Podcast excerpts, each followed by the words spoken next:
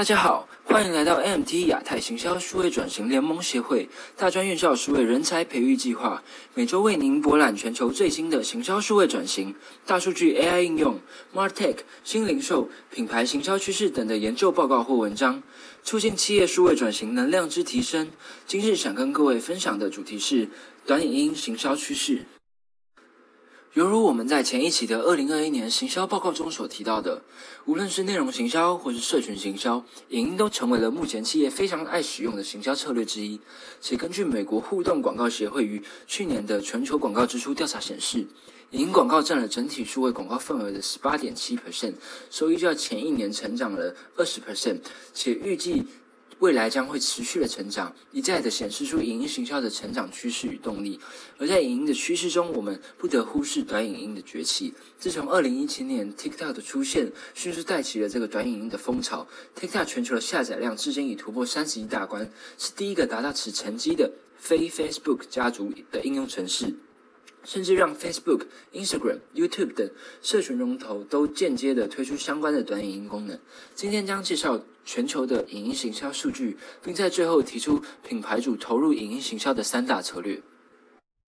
首先，影音行销趋势的部分，我们来看一下国外各大企业对于影音行销数据的调查报告。在 Hotspot 的调查中，有八十五 percent 的消费者希望看到更多来自于品牌的影音内容。那根据这个 Tubular Insights，有六十四 percent 的消费者会在社群平台上观看品牌影音后，并进而购买。再来，我们同样看到 HubSpot 的数据，有九十七 percent 的行销人员表示，影音帮助其用户更好的了解他们的产品和服务。最后，我们看到 Colormatics 的数据，有九十三 percent 的行销人曾经透过社群媒体来发布影音，进而获得客户。那综合以上数据，我们可以看到，影音对消费者而言是更加具有吸引力的资讯吸收方式，而对品牌而言呢，影音内容不但可以运用在各式各样的宣传广。管道当中降低消费者认识企业的门槛，也可以透过社群媒体来展示品牌的价值理念以及产品，透过影音让产品更加生动，并更有效的去转换这些顾客。接着，我们把目光聚焦到短影音的趋势上。根据社群龙头 Facebook 的数据指出呢，YouTube 上最受欢迎的广告，其长度都在六到二十秒之间。此外，如果广告不到一分钟，更有高达六十八 percent 的消费者会很乐意的观看。可见，短影音在付费广告方面表现得特别好。这边也要提醒品牌们。短影音广告的目标不是为了向消费者很详细的解释您的产品或服务，而是希望透过呃这个短影音来激起他们的兴趣，并鼓励他们了解更多。因此，要尽量在影片的前五至六秒就快速的抓住消费者的目光。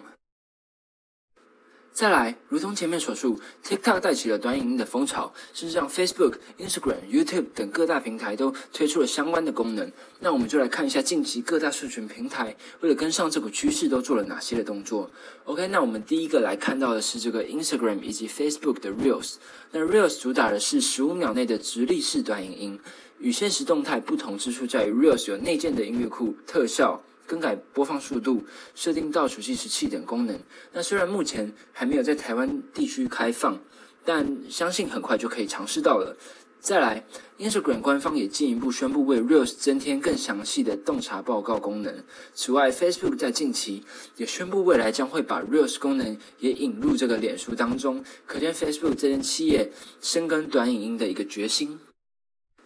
接着，我们第二个看到的是这个。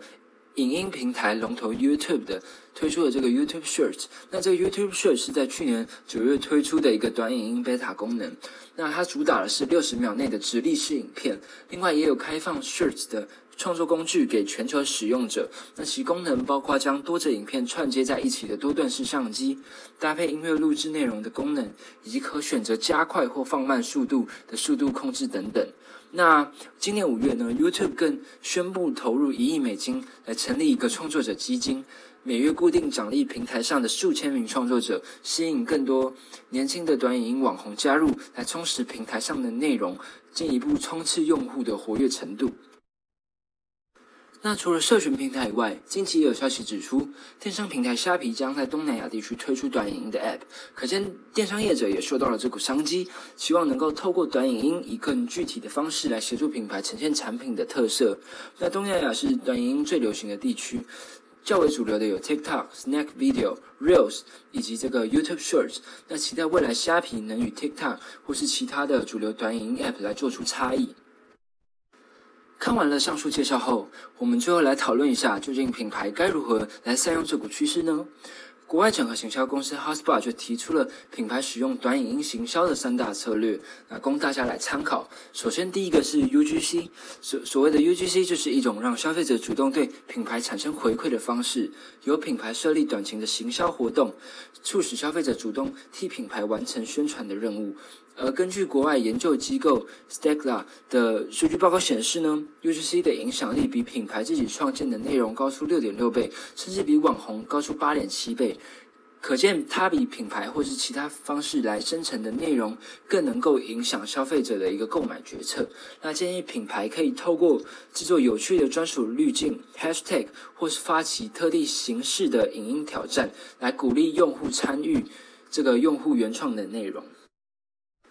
紧接着第二个策略是呈现幕后花絮，呃，或许可以更容易的去贴近你的消费者。那其实这和 UGC 的概念有点类似。由于现代的消费者都非常重视品牌资讯的透明度以及真实性，因此品牌可以透过影音来展示品牌背后的团队或是视频制作的一个流程，以提升消费者对于您品牌的一个信任度。那根据国外研究指出，有高达七十 percent 的消费者更信任那些。CEO 活跃使用社群媒体的一个品牌，那呃打个比方，很多餐厅都会让顾客看到厨房内部的一个做菜流程，让消费者吃得更安心以及有趣。其实呈现幕后花絮就是这样的一个概念。OK，那我们来到最后一点的策略，HubSpot 建议品牌应在其短影音中更专注于那些实用类型的内容，例如操作方法、DIY 教学或者使用说明书等的影音。实用类型的影音对于品牌而言是很好的增值方式，因为这些视频是在日常生活中可以帮助观众的内容，可以提高顾客对于品牌的一个忠诚度。那此外，如果做得好的话，使用类型的视频也可以加速正处于消费者旅程决策阶段的用户，让他们进一步的转换为购买者。我们本次的报告就到这边。如果您对于数位转型有兴趣，也欢迎加入 M D 亚太行销数位转型联盟协会，一起为提升台湾企业的竞争力尽力。